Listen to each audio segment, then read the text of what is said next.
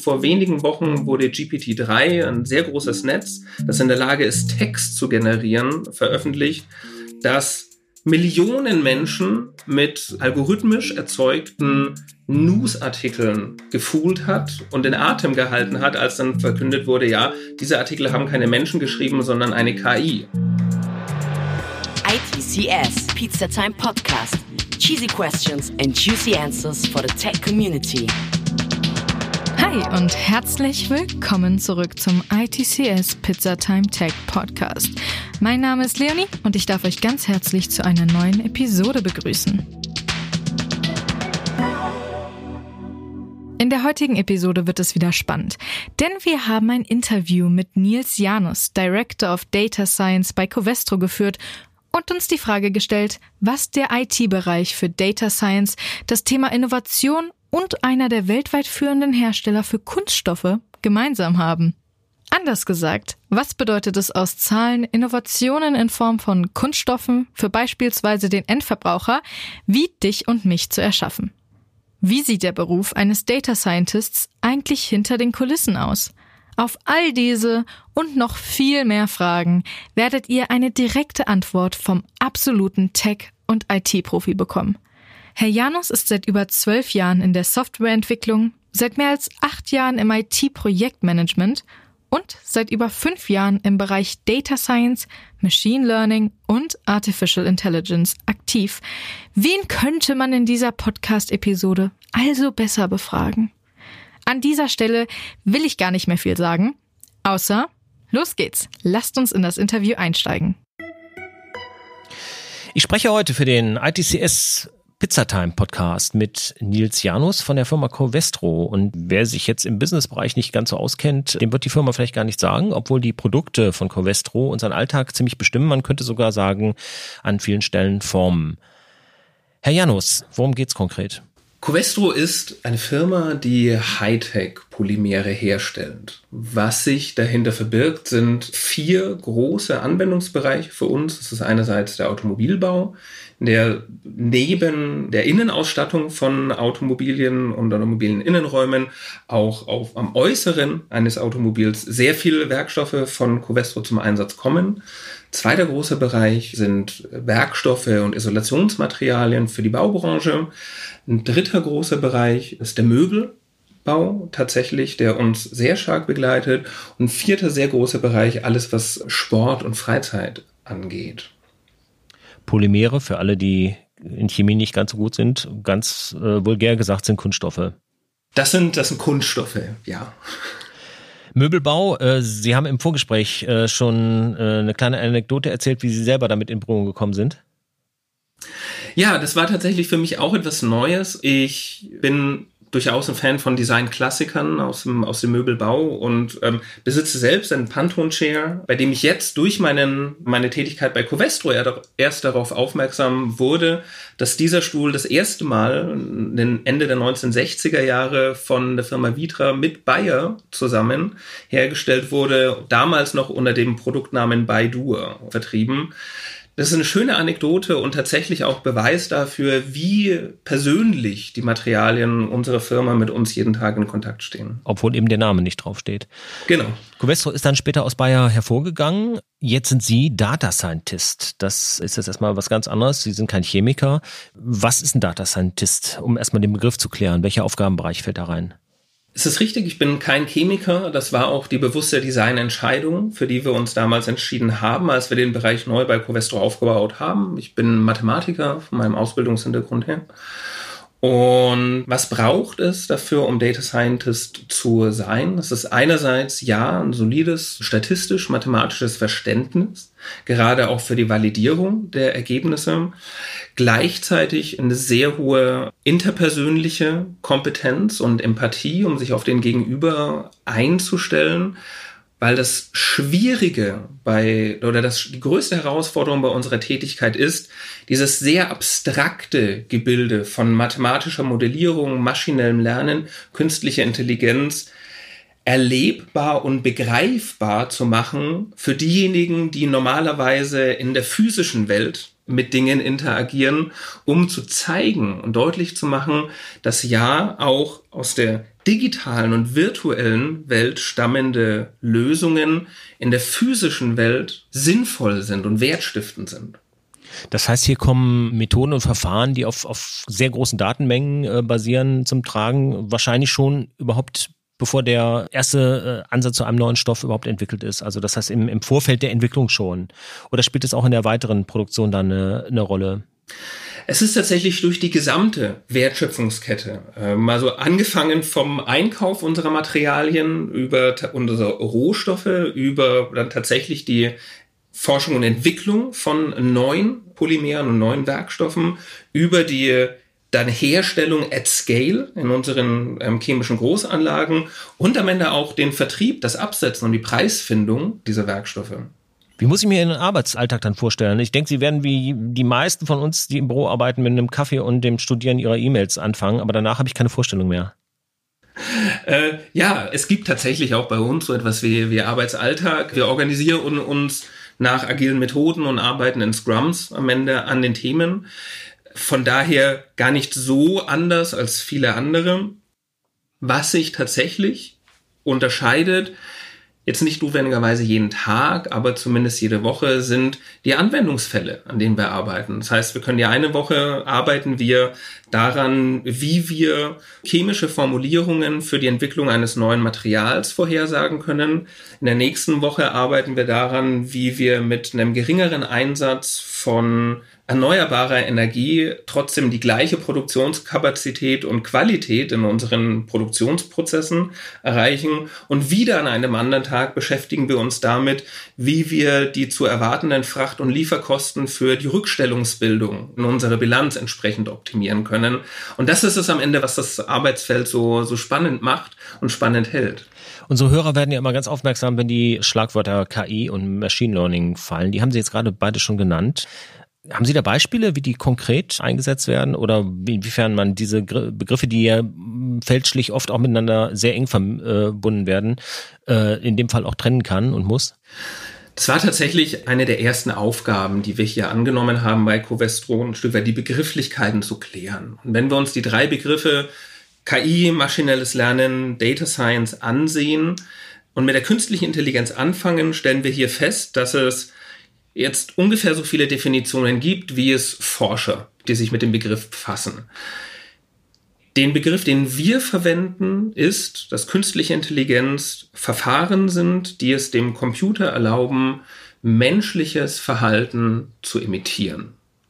Das ist ein bisschen borderline philosophisch, das ist auch bei Design, nämlich weil sich das über Zeit ändert und unter anderem die Frage aufwirft, was ist denn Menschlichkeit? Also wir haben vor wenigen Wochen wurde GPT-3, ein sehr großes Netz, das in der Lage ist, Text zu generieren, veröffentlicht, das Millionen Menschen mit algorithmisch erzeugten Newsartikeln gefühlt hat und den Atem gehalten hat, als dann verkündet wurde, ja, diese Artikel haben keine Menschen geschrieben, sondern eine KI. Wirft die Frage auf, ist die KI damit menschlicher als die Menschen selbst? Deswegen durchaus eine philosophische Frage. Um es konkreter zu machen, um auf das maschinelle Lernen zurückzukommen, maschinelles Lernen ist dann einfacher abgegrenzt in folgendem Sinne, nämlich das maschinelles Lernen ist das Teilgebiet der künstlichen Intelligenz, die durch den Einsatz von Algorithmen und statistischer Modellierung es einem Modell erlaubt, auf Basis von Daten, also aus Erfahrung zu lernen.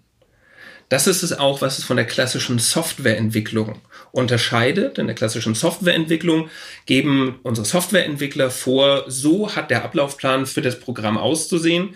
Die KI geht genau den anderen Weg oder das maschinelle Lernen geht genau den anderen Weg. Wir haben eine Regelmenge von Algorithmen.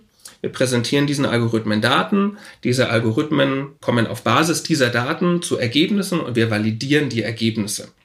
Data Science jetzt ist dann tatsächlich das maschinelle Lernen aus algorithmischer Sicht verknüpft mit der Problemstellung aus der jeweiligen Domäne, bei der dann im abstrakteren Sinne aus diesen Daten ein messbarer Wert für das Geschäft entsteht. Okay.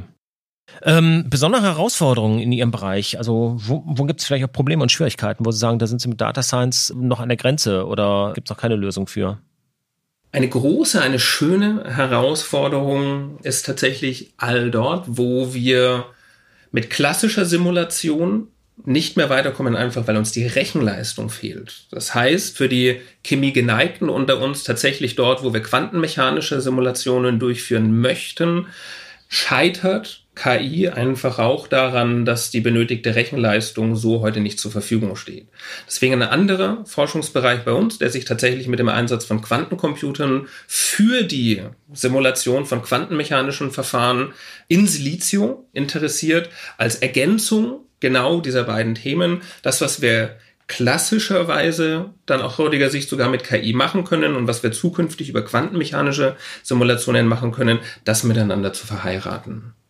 Okay, wir schauen jetzt schon weit in die Zukunft. Da gibt's natürlich dann auch eine andere Note, weil Kunststoff vielleicht gerade durch seine äh, faszinierenden Eigenschaften in den letzten weiß nicht, 50, 60 Jahren dazu geführt hat, dass er an sehr vielen Punkten eingesetzt wird und damit natürlich auch Probleme entstanden sind. Äh, Kunststoff ist an sich so erstmal nicht direkt wieder zu recyceln und macht Probleme. Aber ich denke, auch daran werden Sie arbeiten. Spielt das in Ihrem Bereich schon eine Rolle? Also es spielt für uns als Covestro eine, eine ganz, ganz zentrale Rolle. Und das Wichtige dabei ist auch, wenn wir ein Stück weiter sogar noch in der Geschichte zurücksehen, nämlich als die Plastiktüte eingeführt wurde, die ja heute zum Hasssymbol für viele geworden ist. Interessanterweise wurde die Plastiktüte eingeführt aus Umweltschutzgründen. Nämlich, weil sich Anfang des 20. Jahrhunderts Baumwollbehälter angefangen haben durchzusetzen und damals wie heute Baumwolle nur mit einem enorm hohen Wasser- und Energieeinsatz herstellen lassen und die ursprüngliche Intention der Plastiktüte, der wiederverwendbaren Plastiktüte, genau die war, lasst uns doch mit einem geringeren Energie- und einem geringeren Wassereinsatz den gleichen Anwendungsfall befriedigen. Was daraus geworden ist aus Einmalverpackungen und Wegwerfverpackungen, zeigt ein Stück weit sehr deutlich, dass das eine menschgemachte Situation ist. Wir als Covestro haben in unserer neu formulierten Vision We will be fully circular jetzt tatsächlich die Idee, dass alle Rohstoffe und alle Materialien, die von uns in den Markt gebracht werden, zukünftig auch wieder zu uns zurückfließen können. Das heißt, dass wir uns eventuell in Zukunft sogar als Materialverleiher herstellen, um sicherzustellen, dass eben nicht das frei schwebende Plastik in der Welt sich auftürmt, sondern dass es eine Kreislaufwirtschaft wird und alles das, was wir in den Markt geben, von uns auch wieder aufgenommen, recycelt und wiederverwendet wird. Das heißt, wenn es durch irgendwelche Prozesse, die jetzt natürlich im wirtschaftspolitischen Bereich liegen, äh, da müssen wir auch nicht weiter darauf eingehen, aber wenn man es irgendwie schaffen würde, dass es also dumm wäre, Kunststoff einfach in der Natur zu entsorgen, weil ich äh, damit Geld wegschmeiße und äh, diese Materialien zu ihnen zurückkämen, wäre es denkbar, dass man zu einem vollständigen Recyclingprozess käme. Trotz Verbundmaterialien oder weil ich glaube, das ist ja immer noch das große Problem, dass einfach Kunststoff ja nicht Kunststoff ist, sondern eben, Sie haben es ja gerade beschrieben, wie viel un unglaubliche Möglichkeiten es da ja auch gibt. Und man kann die ja nicht einfach alle zusammen verschmelzen richtig. Also man kann natürlich in der Pyrolyse am Ende das alles gemeinsam verfeuern. Also ja, dann wäre ein gewisser Teil des Kreislaufes geschlossen. Allerdings, dann haben wir jetzt tatsächlich den Werkstoff als solches ja dauerhaft vernichtet, weil wir ihn verbrannt haben. Und das Recycling soll ja für Sie auch als Rohstoff dann wieder ein Wertstoff sein, sonst macht dieser ganze Kreislauf ja keinen wirtschaftlichen Sinn. Ganz genau. Und hier kommt dann auch wieder das Arbeitsbild eines Data Scientisten in den Fokus, weil genau diese Fragestellung, wie können wir denn unterschiedliche Werkstoffe in Verbundmaterialien zukünftig trennen. Wie können wir, sei es über automatisierte Spektralanalysen, mit denen wir entsprechende neuronale Netze trainieren, damit sie uns bei der Trennung der Materialien, der, der möglichst sortenreinen Trennung von Materialien unterstützen, wie wir dahin kommen können, ist noch ein Weg für die gesamte chemische Industrie. Gleichzeitig ist es ein Weg, den wir jetzt eingeschlagen haben und bei dem wir uns als Data Scientisten natürlich freuen, dass wir in der physischen, in der greifbaren Welt auch einen Impact mit unseren Lösungen erzielen können. Ja, man kann auch schließen. Also der Data Scientist ist auf mehreren Ebenen ein echter Job mit Zukunft und von daher sicher für viele unserer Hörer auch so ganz interessant. Aus Ihrer Expertensicht mit jahrelanger Berufserfahrung, welches Skillset sollte denn jemand haben, der Kollege von Ihnen werden möchte, in Ihrem Bereich äh, Ähnliches tun will? Ich hatte eingangs ja schon oder jetzt ein paar Mal gesagt, also neben den notwendigen Soft Skills, die ähm, sich schwieriger anzueignen sind, die allerdings unerlässlich sind, weil es ist ein Berufsbild, das ganz, ganz eng mit denjenigen Experten interagiert und kommuniziert, die die Herausforderungen in ihren Geschäftsprozessen haben. Jetzt auf die etwas stärker quantifizierbaren und härteren Tätigkeitsprofile zu kommen oder die Skills zu kommen, solide statistische Ausbildung ist unerlässlich. Das hängt einfach damit zusammen, ähm, es kommt am Ende ein Ergebnis zwischen 0 und 1 raus. Ob das ein sinnvolles Ergebnis ist, das müssen wir dann erst bewerten, weil wüssten wir es a priori, müssten wir das Experiment gar nicht durchführen. Also es geht nicht ohne wirklich solide statistische Ausbildung. Was sinnvoll ist, ist ein gewisser Überblick über die unterschiedlichen Klassen von Algorithmen, die das maschinelle Lernen zur Verfügung stellt. Einfach, weil das ermöglicht, auch die entsprechenden Fragestellungen, zumindest schon mal gedanklich zu entsprechenden Algorithmen zu mappen. Wir haben zwei große Ökosysteme, mit denen sich Data Scientists global ihren Fragestellungen nähern. Das eine ist R als Entwicklungsumgebung, das andere Python. Eine der beiden sollte beherrscht werden und wirklich beherrscht. Dann als viertes und letztes, letzter Hard Fact, etwas, das mich überrascht, SQL-Kenntnisse. In der Lage zu sein, Daten aus Datenbanken selbst zu extrahieren, ohne auf einen Data Engineer angewiesen zu sein, der fünf Zeilen SQL-Code schreibt, ist ein Skill, der zu meiner Überraschung scheinbar nicht Teil des Curriculums von Datenwissenschaftlern an den Universitäten ist. Das SQL-Kenntnisse und solide SQL-Kenntnisse bieten ein sehr, sehr breites Differentiationsmerkmal momentan für Data Scientisten. Zum Einstieg empfehle ich, sich tatsächlich auf Plattformen wie Kaggle umzusehen, um dort definierte Fragestellungen auch mit Dutzenden unterschiedlicher Lösungen sich anzusehen, anzueignen, zu sehen, wie man selbst an das Problem herangegangen wäre und auch, um den Gamification-Gedanken zu sehen, na, wie gut performt mein Modell denn im Vergleich zu Hunderten und teilweise Tausenden anderen Data Scientisten, die sich auch schon daran versucht haben. Ja, vielen Dank. Ich kann mir vorstellen, bei all diesen Innovationen wird Covestro in Zukunft in diesem Bereich noch deutlich weitere Mitarbeiter benötigen und sich in den genannten Aufgaben da auch noch einen Namen machen. Entschuldigung, noch einen größeren Namen machen. Auch wenn er weiterhin nicht auf den Produkten zu finden sein wird, sehr häufig. Sie werden unseren Alltag bestimmen und formen. Und ähm, ja, vielen Dank, Nils Janus von Covestro. Sehr, sehr gerne. Ich danke Ihnen. Nun seid ihr auch schon im Outro dieser Episode angekommen. Und wie hat's euch gefallen? Also, ich fand's natürlich wie immer super und ehrlich gesagt auch ziemlich überraschend. Mir war nämlich gar nicht so bewusst, was tatsächlich hinter dem Thema Data Science und Innovation alles stecken kann. Aber wenn ihr noch nicht genug habt, dann keine Sorge, wir sind für euch da. Denn am 6.11. ist der ITCS Online live aus Hamburg. Alle Infos dazu findet ihr natürlich in den Show Notes und auch da könnt ihr euch schon gleich ein kostenloses Ticket sichern. Also gibt es nichts mehr, was euch noch im Wege steht. Ansonsten, wenn euch unser Podcast gefällt, dann natürlich könnt ihr uns gerne wie immer auf sämtlichen Podcast-Plattformen abonnieren oder auf Apple Podcasts eine Bewertung dalassen. Wir würden uns extrem freuen und über jedes Feedback sind wir mehr als dankbar. Wir sehen uns also in der nächsten Episode. Bis dahin, ciao. ITCS, Pizza Time Podcast.